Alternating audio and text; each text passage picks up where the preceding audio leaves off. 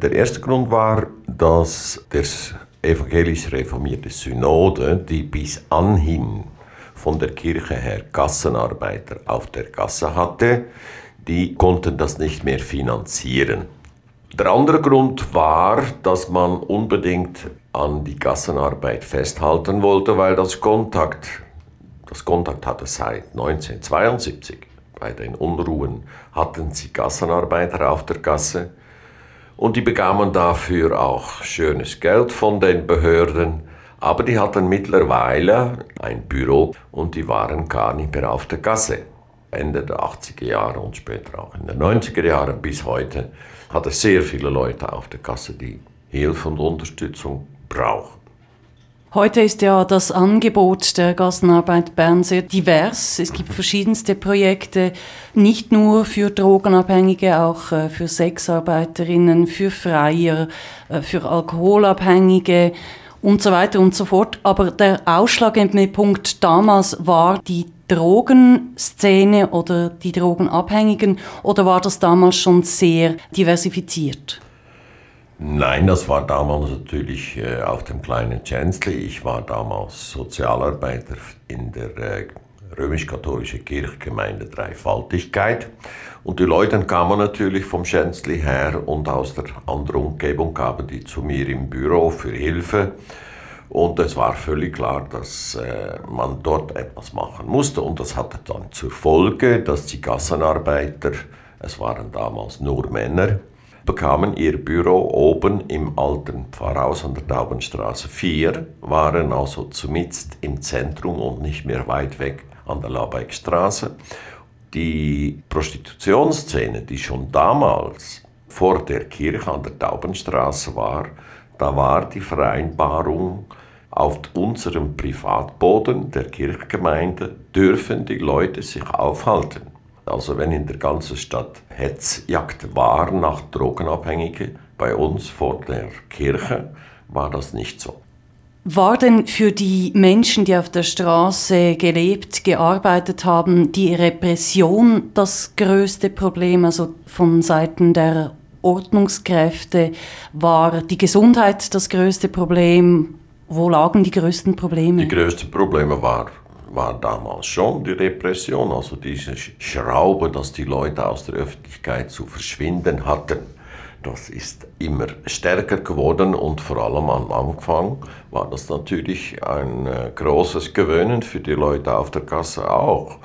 Aber es ist so, dass auch leider heute sehr viele kranke Leute auf der Gasse die größte Mühe haben, sich verarzten zu lassen, weil sie dann auch behördliche Maßnahmen befürchten, Zwangseinweisungen. Damals waren die gesundheitlichen Probleme viel größer und das hat dann auch dazu geführt, dass wir, äh, wir haben sehr oft Krankenschwestern oder Leute im Nebenbereich, Hebammen und so weiter, immer auf der Kasse gehabt, weil die die gesundheitlichen Probleme natürlich gut verstanden.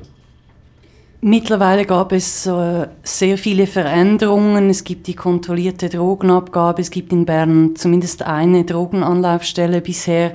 Es gibt ein bre relativ breites Betreuungs- und Hilfsangebot für Alkoholabhängige. Es gibt Initiativen, wo auch andere Lebensformen ermöglicht werden sollen, zumindest in der Stadt Bern. Wir haben jetzt dann bald eine Abstimmung über diese spezielle Wohnzone. Warum braucht es die Gassenarbeit heute nach wie vor? Das ist ganz einfach. Es hat nach wie vor sehr viele Leute auf der Gasse und das Publikum ändert auch. Es sind sehr viele Leute auf der Gasse aus der EU. Leben im Wald, leben draußen in Schlafsäcken und so weiter. Das ist eine wachsende Gruppe von Leuten äh, auf der Gasse. Aber es ist schon auch so, dass die Probleme sind nach wie vor die gleichen bei diesen Unterschichtsleuten, ich sage es ausdrücklich so, die Büroleute, die Crystal Meth nehmen oder äh, Kokain gebrauchen, die brauchen in der Regel die Hilfe der Gassenarbeiterinnen mit großem I. Äh, nicht so. Aber ich muss sagen, es ist sehr erfreulich, wie die jetzige Gassenarbeiterinnen auf die Problematik anders reagieren als früher. Das Problem ist natürlich immer Sucht und Vernachlässigung. nur der Umweg kann über den Hund laufen. Respektiv, sehr viele haben ein Problem mit ihrem Hund oder sehen die Probleme nicht. Und indem jetzt äh, ein Tierarzt äh, Sprechstunde, mobile Sprechstunde von Tierärzten da ist, schauen die Leute besser zu ihrem Hund und damit auch zu sich selber. Weil sie merken, es geht nicht anders, als dass man zu sich schaut und zum Hund. Sie haben vor im Gespräch Kontakt angesprochen, ein Angebot der Stadt. Es gibt Pinto von der Stadt, die ebenfalls auf der Gasse präsent sind. Was unterscheidet jetzt die Arbeit der Gassenarbeit von all diesen anderen Institutionen?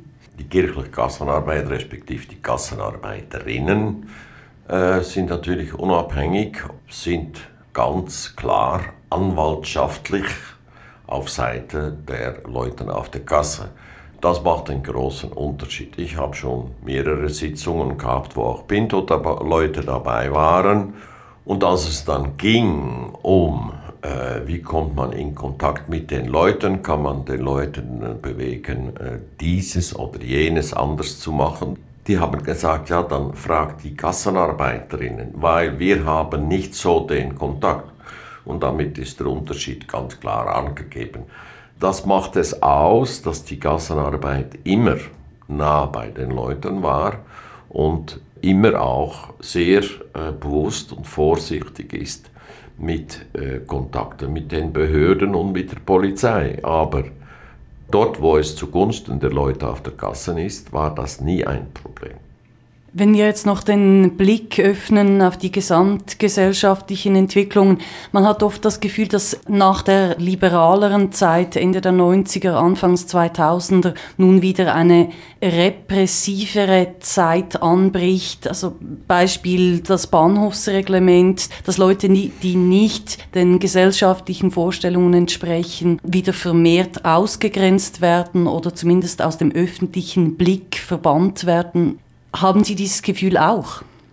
Ja, das heißt, ich denke, schon in den 90er Jahren ist es ja so, dass Clean und Stil haben ist aufgekommen. Bahnhof war immer ein Dauerthema bei uns in den Sitzungen, weil man das so privatisiert hat und für den schönen Schein aufgeputzt, umzugeputzt haben wollte. Also wir haben da sehr viel äh, Arbeit darin gesteckt, für da irgendwie kassengerecht doch etwas zu erhalten. Ich denke, es ist ein öffentliches Problem, insoweit eine öffentliche Kultur ändert. Die Kassenarbeit lebt von der Identifikation mit den Leuten und der Happy Few äh, Farbe in der jetzigen Gesellschaft macht nun mal, dass eine Gruppe außer Sicht gerät. Das ist so. Nur, das ist nicht generell in der Öffentlichkeit so. Es ist Gott sei Dank eine sehr große Gruppe, zum Beispiel in der Reithalle und sehr viele andere Begegnungspunkte in der Stadt, wo man die Leute von der Gasse normal zugehörig betrachtet und nicht den Nasen rümpft, weil einer nicht Picobello Kleider anhat, weiß ich was, sondern weil man sich persönlich für Leute interessiert, wie geht es den Menschen. Davon lebt alles. Ihm soll es nicht schlechter gehen als mir. Natürlich sind Happy Few, die wieder Speziallokale haben und so weiter und das wird dann auch abgefeiert. Aber das, das ist Gottlob, nicht generell so. Die Gassenarbeit wird es wohl auch in den kommenden Jahren noch brauchen. Sie feiern dieses Jahr Ihr 25. Jubiläum. Was wünschen Sie sich zum Geburtstag? Was, wo bestehen Probleme? Wo gibt es Schwierigkeiten bei der Gassenarbeit? Also ich wünsche mir natürlich, dass wir ein so gutes Team lange haben werden, vielleicht auch mit anderen Leuten besetzt, wie wir es heute haben und dass wir auch einen guten Vorstand haben. Ich bin ja das amtsälteste Mitglied und äh, ich muss mal irgendwie zurücktreten. Die Probleme, die ich sehe für die nächste Zukunft, sind die gleiche wie vorher. Also das schöne Herausputzen der Stadt, das Gasseerscheinungsbild, das bleibt eine ganz alte Versuchung. Ein ganz großen Wunsch habe ich, Wir haben ein Dauerproblem seit 25 Jahren. Es braucht unbedingt einen Schlieper. Gerade im Sommer geht es, aber sonst ist der Schlafmöglichkeit, Obdachmöglichkeit für Leute auf der Gasse ganz schlecht und unwürdig. Und äh, ich denke, wir sollten alle menschenwürdig leben können.